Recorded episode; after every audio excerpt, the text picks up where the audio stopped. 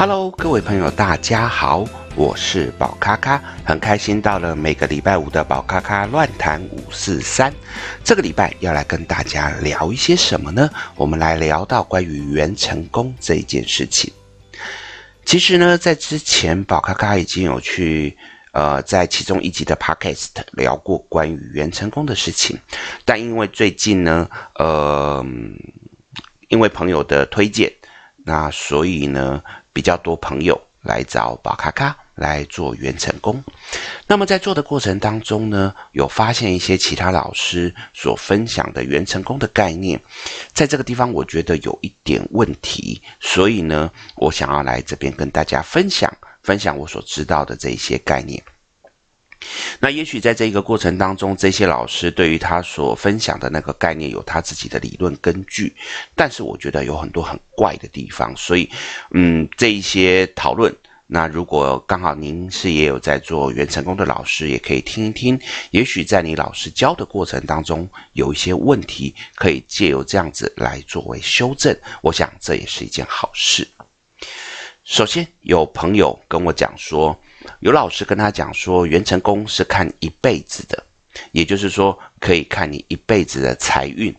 看你一辈子的状态，甚至可以去聊到一辈子你的桃花有多少。针对这个东西，我想要先跟各位分享，其实元成功这一个呃技术，它其实在现在我们可以用某些的心理学的角度去分析。啊、只是因为以前的人，他们可能没有那么深的所谓的心理学概念，所以他们会把这个东西，呃，把它用一些比较玄学的方式包装。这个包装是会让当下比较没有学识的人比较容易说啊、被理解，或者是比较能够信服。但如果以现在来讲，我们可以去把这些包装拆解之后，也许我们可以看到里面一些有趣的东西。首先。元成功它为什么会存在？有很多的老师，尤其是宫庙系统的老师，他最喜欢讲的是说什么呢？啊，元成功就是我们在阴曹地府里面啊，有一个我们的灵魂住所。我们的灵魂住所呢，在这个地方，他们的讲法有可能讲成是哦，我的呃前世转世之后，然后留一个房子在这边。那可是，如果我的前世转世留一个房子在这边，那这又是灵魂的住所，那是不是代表我的灵魂会回来住呢？如果我的灵魂会回来住的话，那就代表我这个人在现在的这个世界上有一个我的灵魂，好，不管是三魂七魄的哪一个魂或哪一个魄在里面住，那就代表的是我现在身上的灵魂是不完整的。这个灵魂如果在元成宫里面，各位别忘了哦，宫庙系统聊到的是是在阴曹地府，那就代表的是我的灵魂其实还在阴曹地府里面。那这样怎么能够算完全转世呢？如果今天它是一个所谓的哦，我只是暂时回去住，那为什么你的灵魂要回到阴曹地府去住？阴曹地府就我们的认知，它不过就是要关往生者。或者是那种，嗯，还没有投胎的人，他们住所，所以在这个地方是非常不通的。而且不管我们的这个阴曹地府离我们有多远，或者是说离我们有多近，就算是一弹指之间，我们的灵魂就可以回来。但只要在这个过程当中，我们的灵魂暂时没有在我们的身上的时候，它就会产生一个状况：我们的灵魂是不完整的。一个灵魂不完整的人。他在行事作风上面就有问题。同样的，回到这样子的系统里面，就会去讲到关于所谓的收惊，就是收惊的这一件事情。这种收惊通常指的就是我的灵魂可能某个魂或某个魄，因为某些原因，然后所以不在我的身体里面，所以这个人的状况就很糟，所以我们才要把他的这个灵魂收回来。如果站在这样的角度，那现在有一个我的灵魂或我的魂魄不在，那我的人不是就应该怪怪的吗？所以你看，这样子的系统就会自相矛盾。如果我的灵魂在我的阴曹地府，那我应该就要出现有状况的情形。那如果有状况的状况，就应该要用收金的方式。可是我现在又活得好好的啊，怎么会有这样的情形呢？这就会出现自相矛盾的状况。所以呢，后来有一些这样子的宫庙的概念，他被提出质疑之后，那有人就说：好，他不在我们的这个阴曹地府，他是在我们的天堂，好，就是上天的门外，好，南天门或北天门的状况。这个地方呢，有我们暂时的住所，可以在那个地方。诶，这些老师可能就这样想说，所以就不会有所谓的灵魂在地狱的这个盲点了吧？可是他还是没有办法逃出我刚才所说的，你的灵魂不在身上的时候，你的人生状况是有状态的，这样子也是不合理啊。所以有人会来问宝咖咖说：“那你的逻辑是什么？”其实我认为，我们的元成功就是在我们的心里面。我们的元成功其实就是我们自己的当下状况，所以其实这个房子、这个宫庙，它其实是不真正存在的，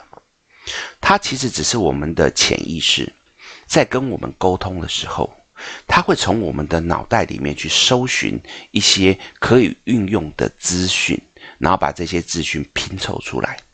所以我常常跟我的个案讲说，如果你在看元成功的时候，发现里面的一些布置啊，房子的外观，它跟你可能以前住的某个地方很像，这是正常的。各位，你们可以把自己的脑袋想成是一个资料库，一个电脑的硬碟。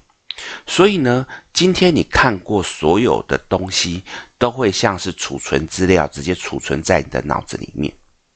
那么我的潜意识。今天想要去表达一个讯息的时候，它就会进入到你的这一个脑袋里面，就是我们的电脑硬碟里面，去搜寻相关符合的资料。这时候我的脑袋就会把符合的资料提出来，让我的这一个潜意识可以把它抓出来，成为在我们脑子里面呃去呈现的资讯。所以在这个过程当中，你所熟悉的一些环境，它极有可能就因为这样子被提炼出来。那既然提炼出来之后，就会出现这样的景象，这是合理的。也因为我们的潜意识，它在沟通的过程当中，他只是要去把他想要传递的讯息拼凑出来，所以在我们的元成宫里面会出现很多不合理的状况。譬如说，我的外观看起来像是小木屋，结果我的门一进去之后，发现里面是富丽堂皇的一个皇宫。这也只是代表说，在潜意识里面，它所呈现出来的一些讯息，它是有这样的表达方式。对我们引导师来讲，我们就是要去解读到底发生什么事情。而有趣的是，在解读的过程当中，通常我的个案百分之七八十吧，在我解释哦，这一个房子的外观代表什么。所以你可能有什么样的个性，你可能有什么样的状况，大概七八十的人都会说啊，对，就是这样。所以其实元成宫它并不是我们的灵魂要飞到哪里去，它反而比较像的是跟我们自己的内在沟通，甚至有人会把它拿来跟所谓的催眠拿来做比较。我个人认为有点像，但它比较像是浅催眠，它比较没有到那么深入的去把一个形象。跟自己的内在成型的一个互动，那你的内在潜意识只是在保护的状况之下，可以把一些东西用房子的各方面的基础把它展现出来。有趣的是，因为我们从小的教育，反而让我们在把这些东西呈现的时候，它有脉络可循。这些脉络呢，在我后天的教学当中，就大量的出现很多。同学在学完整个逻辑之后，就可以清楚地去解析到底它出现的这一些东西代表的是什么。我举个最简单的例子，各位朋友可以想一想，在我们的心目中，是不是对于所谓的方形，会觉得是比较有棱有角，也代表的是方形好像是比较守规矩的，圆形它是比较圆融的，比较包容的。这个各位可以看，它就像是我们从小的教育，我们就会有这样子的自然的觉知。那么，于是我的潜意识在沟通的时候，当他认为我的某个特质，譬如说我在感情的部分，我是比较固执的，他就会自然而然的呈现比较方方正正的状况。于是我们在这里面，我们就会根据个案跟我们说，哦，某个地方很方正，某个地方是很硬邦邦的。我们可以去知道，哦，这个人在面对于感情的时候是比较固执的，是比较有自己想法的。那遇到这样状况之后怎么办？其实就是把里面的这一个布置换成圆形的。但是在换圆形的时候，我们的这一个个案他是不是可以真的做到？那就要看他的潜意识是否能够去接受。所以曾经有发生过，我们把某个物件换成圆形之后，我叫个案先把重心放在别的东西上面，然后再转头看的时候，发现那个物件又恢复成方形。这代表什么？这就代表的是他的潜意识觉得我要变成很圆融是没有办法的。遇到这样的状况，我们就等于用现实的意志跟我们的潜在意识持续沟通，我们持续的请他把那一个物件。换成圆形的，在反反复复五六次之后，他开始说，这个物件在他的脑海中看起来有一点方，又有一点圆，好像会一直在那边闪烁。我说这很棒，为什么？你的内在潜意识开始愿意接受。在经过当下跟个案讨论之后，觉得啊、哦，那没关系，我先调和，不用太紧张，我先慢慢来，所以我们就。这样子结束，所以呢，其实它是有一些逻辑可以去判断。在面对于元成功的时候，我们不用把它当做多么神秘，包含的是什么呢？既然是跟我们的潜意识在沟通，它也代表的是一个当下推演未来有可能什么样的状况，过去可能有什么发生的事情，它留在我们的记忆里面。所以这个东西我们就是去调整，让它变更好。可是未来本来就是会一直变，所以如果你今天跟我讲，我可以看你的米缸，可以看到你一辈子的财库，我心中会有很多的问号是，可是人是一直在变的。我今天如果从米缸里面可以看到一辈子的财富的时候，那如果我里面的财富就是满满的，或者是里面是空的。那难道我就是一辈子这样子吗？所以这个东西在我所认知的逻辑里面是有误的。大多数为一些老师为了要去收取更多财物的时候所说的动作，什么意思呢？啊，你的米缸破掉了，你的米缸现在米不够了啦，所以我们要花一些金子啦，要烧一些金子啦，把那一些补起来。那补起来就要钱呐、那就多少钱，他就多赚一笔。用这样的方式，其实我觉得就有点。不是很好，因为呢，其实，在我们观元层里面，本来就是要协助个案，尽量的把一些，呃，他本身想要去改善的东西，努力的去调整。有一些东西可能的确事在人人为，他没有办法去突破的时候，我们就是尽力协助，至少去转换。包含我最近在处理很多的个案，都出现在感情的层面上面出现了小三。出现了小三的状况呢，我们在处理的过程当中，他不会只是要把小三处理掉就算了，反而我们在处理小三的过程当中，我们还要多方面的去看，去看到夫妻两个人之间的问题到底在哪里。所以你如果没有去处理掉夫妻之间的问题，结果你只是先把小三丢掉，后续还会出现小三。可是，如果我从这里去发现，在原生屋里面可以发现夫妻感情不好的原因，我们开始去修补那一些感情不好的原因，而且在修补的过程当中，其实我们等于也在跟个案讨论一些现实的问题。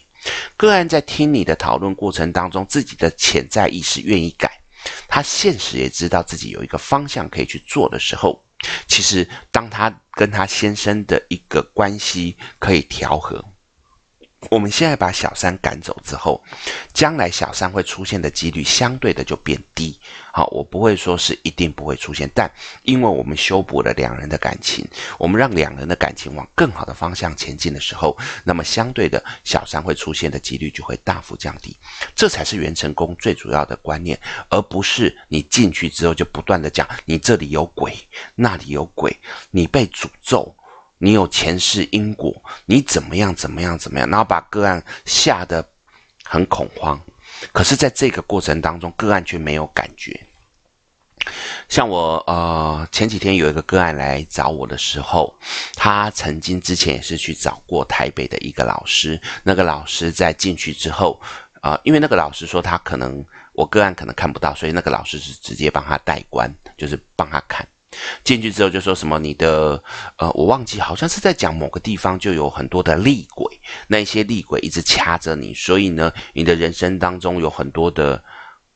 恐惧、很多的害怕，甚至有很多很多恐怖的东西出现。可是个案是满脸问号，说没有啊，我状况很好啊，我只是想要来问关于我孩子的事情。那个老师等于怎么样讲这个东西完全不准的状况之下，那个案也直接想说跟老师聊嘛，就说没有啊，老师我们没有这样的状况。然后呢，呃，我其实只是要来问孩子。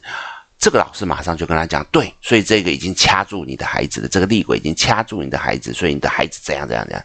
个案就被吓到很恐慌。原本只是觉得孩子呢，在跟他沟通的过程当中比较有一些状况，他希望去调整这一块，结果被这一个老师吓到，吓到变成好像他孩子已经被厉鬼缠身，当中有很多的状况，个案在跟我简述的过程当中，我都会觉得说，到底你在干什么？这个老师你在做什么？你只是一直不断的用恐吓的方式，然后要求个案拿更多的钱来做这盖这件事情，这个是很可惜的事情。所以我今天特别要去聊到这一个元成功的议题，其实就是因为我觉得，想要让一些有缘分的朋友听到这一个议题的时候，能够去了解元成功到底在干什么。所以，就像刚才我说的，其实元成功它只是去反射你现在潜意识的状况。不可讳言，有一些状况仍然是有包含好兄弟的干扰，或者是前世今生，甚至有诅咒的状况。有，宝咖咖也处理过，但是比例上不应该那么多。那在这个过程当中，重点是自己跟自己的内在沟通，去尝试找到内在有一些事情无法去突破的可能性，把那个东西修正。像是在讨论过程当中，内外在合一，然后现实生活中自己也努力的去做，把这件事情做到最好的状况，让自己的人生往更好的方向走。我觉得这才是重点。在这个过程当中，进入元成功，当然里面不可讳言还有很多神秘的地方，因为包含可能会有前世今生，可能有阿卡西记录，可能可以借由它去调整孩子的部分能量。先生的呃，就是另外一半的能量，甚至有人可以去调整自己父母的一些状态，这些东西都是属于非常神秘的一个角度。在我的逻辑里面，在我的科学或心理的印证里面，我仍然是有理论可以去。讨论可以去解释，只是当然，因为我们今天是一个比较轻松的 podcast，我就不会去仔细的讨论。只是希望各位在面对于想要做元成功这件事情的时候，不要想太多，不要去觉得好像啊、做了这个东西就可以一飞冲天，或者是做了这个东西之后我躺着不用做。钱财就会滚滚而来，它只是自己跟自己内在去沟通讨论的一个过程，然后尝试从里面找到一个可以让自己走更好的路的一个方法。再来，最后也要跟各位讲，有很多老师喜欢讲观落阴就是观元辰，观元辰就是观落阴，这两个其实真的不一样。拜托各位朋友，这两个落差很大。可能有一些人搞不懂这两个差在哪里，因为那些老师就讲说，所谓的观元辰就是到阴曹地府嘛，所以你可能就是观落阴之后，然后去看你的房子，听起来很合理。可是刚才已经跟各位分享，关元辰的元成功，它如果是在阴曹地府里面，它有多少的错误存在，这个东西我就不赘述。那我来简单的分别一下所谓的观落阴跟观元辰的差异。观元辰是跟自己的内在沟通。刚才宝咖咖说了很多，就是指跟自己的内在沟通，所以这个所谓的元成功，它是不是真正的存在，而是我的潜意识在跟我沟通的过程当中所呈现的一个方式。观落阴，它本身真的是到阴曹地府里面去找寻那一些可能已经往生的家人、往生的亲朋好友，去跟他们沟通，去跟他们讨论。这一块，各位如果有议题，我可以再找一个时间聊 Podcast。但是在今天的这个元辰宫里面，我要跟各位讲，观落阴的差异就是指它是真的去找往生者，而我们的元辰宫其实是在跟自己沟通，这两个是完全不一样的状况。虽然很不想要去戳破宫庙系统的这些问题，但因为有太多人被一些有问题的宫庙所欺骗，所以我不得不出来。去说这些东西，包含有一些身心灵老师不是走公庙系统的，一样用这个东西在那边胡言乱语，我觉得这很可惜。所以呢，就我所知的，要来跟大家分享。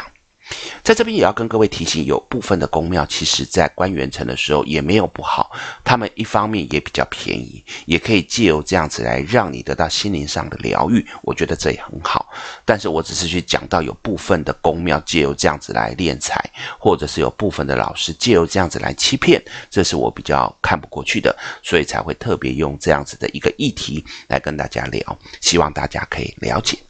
如果你对元辰宫这件事情还有什么不了解的地方，欢迎可以来跟我讨论，包含在我的 Facebook 里面，或者是在我的 Instagram 里面，或者甚至在我的这个呃 Podcast 里面都可以留言。那把你所想要知道的来跟我分享，如果有必要，我也可以再写一篇文章来跟大家分享，让大家了解更多、更多、更详细的元成功。好的，那这就是今天要来跟大家分享的宝咖咖乱谈五四三的议题，希望大家会喜欢。那么我们今天我们的这个宝咖咖乱谈五四三就到这边结束喽，希望大家下礼拜可以同一个时间一起来分享我的宝咖咖乱谈五四三。那么我们就下礼拜见，拜拜。